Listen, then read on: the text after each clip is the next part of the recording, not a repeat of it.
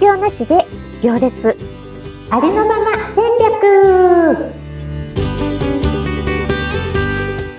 こんにちは人材育成コンサルタントの星澄ですアシスタントの加藤淳です。よろしくお願いします。よろしくお願いしますはい、今週も放送していきたいと思います。はいえー今回もご質問いただいてありがとうございます。紹介させていただきます。はい毎回配信を楽しみに聞いています。星さんはもちろんいろいろとご苦労されてきているかと思いますが、いつも楽しそうです。私は心配性なのか、楽しくするよりもつい心配ばかりしているような気がします。そんな自分に気がつきました。星さんのエピソードを聞いていると、ご苦労されている渦中でも楽しく乗り越えてきているように思います。いつも楽しくできるのはなぜですか？また、落ち込んだりするときはどうやって乗り越えていますか？ワーキングマザー、本田京子さんからご質問いただきました。京子さんご質問ありがとうございますワーキングマザー頑張ってますね大変ですよねはいいつも楽しそうって言ってくれて嬉しいですありがとうございますありがとうございます。はい。なんか普段も、あの、ポジティブとか前向きとか、本当によく言ってくださるんですけれども、いろんな人が。はい。実は、私自身それを自覚したことないんです。いえ。なんか、ポジティブに考えようってしたことがないというか。はいうんうんじゃあ、最初からポジティブな思考だったのかっていうと、多分ものすごくネガティブで、でもその時はネガティブっていうことにも気づいていないほどどっぷりでしたうん。うんはい。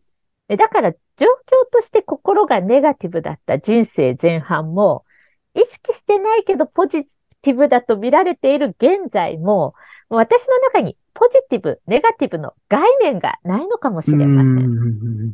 で、この概念がないっていう話は今までの質問でも多く出てきてますよね。そうですね。はい。例えば、えー子育ての両立っていう話の時でも、うんはい両立っていう概念がないから楽しいとか。あと、何でしたっけね？クレーム対応。クレームあ対応っていう概念がないからクレームを解決してきたみたいな。で、今回もそうで、あ、なんかこの概念がないっていうのが私の本当に皆さんが不思議と思ってくれて質問してくださるうん答えがいつもここに集約してるなっていううんはい。思います。で、じゃあなんで、いや、本当にネガティブだったんですよ。あの、子供の頃は、えー、本当全否定されてたので、なんか、はい。この、そうなんですよね。そう、この世に存在していいのか、うん申し訳ないっていうふうに思って生きていたし、何かとすべて姉と比較してお前はダメだっていうことをずっと言われ続けていたのうんはいで、もう、あの、なんでしょうね、ひがみとか妬みよりももっとドロドロしたものを、うん うん、持ってたような気がするんですよね。はい。もう自分なんかこの世に存在しなくていいんだ。プラス、その、なんでしょうね、比較されてみたいな複雑な。うん。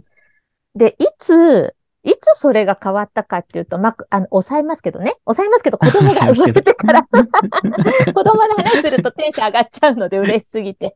今、顔がすごく笑顔になられてます。そうなんですよ。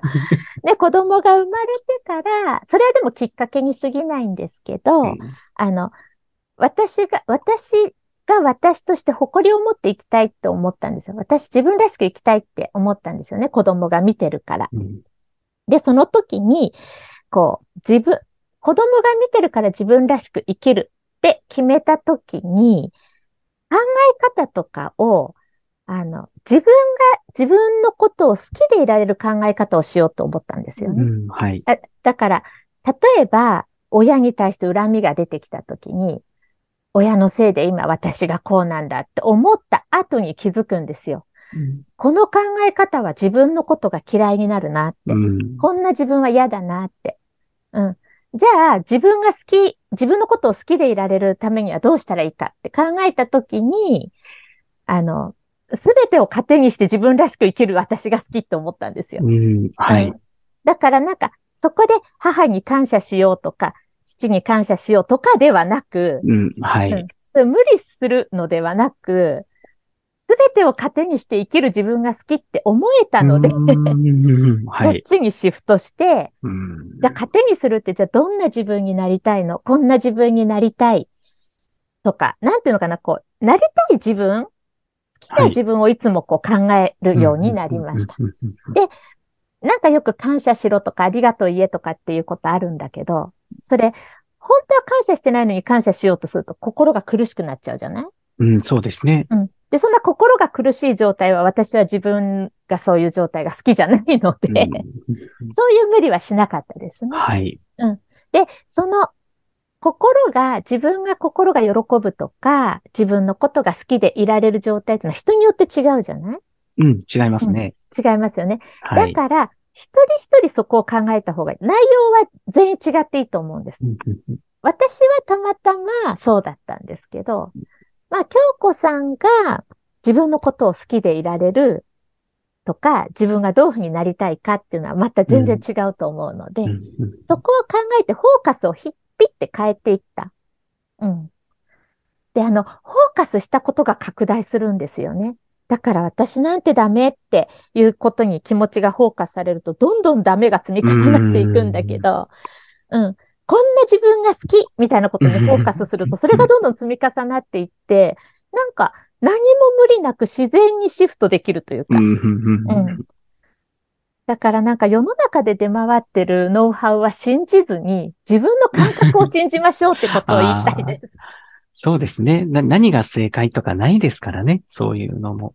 うん、そうなんです。あの、自分の感覚だけが正解なので、自分にとっては、そうですね。うん。だから、いつも自分と対話して、自分の感覚に素直になって、うん、あ、こんな自分は嫌だなとか、こんな自分が好きとか、これは辛いな、これは気持ちいいっていう、自分の感覚にすごく、今まで感覚麻痺してたから私も、だい10年ぐらいかかっちゃったんですけど。でも、うん、その途中で無理はせずに、なんか徐々に徐々にシフトしてきた気がします。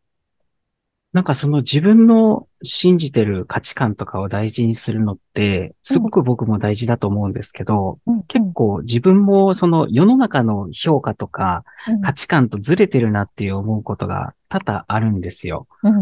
それを僕はあの自分の価値観を信じてできてる方だとは思うんですけど、やっぱりそのずずれてる時って、やっぱりちょっと世間とずれてるから、やめとこうかな、みたいな方が多いと思うんですよね。うんうん、そういった方はどういうふうに考え方を持ち直せばいいと思いますか？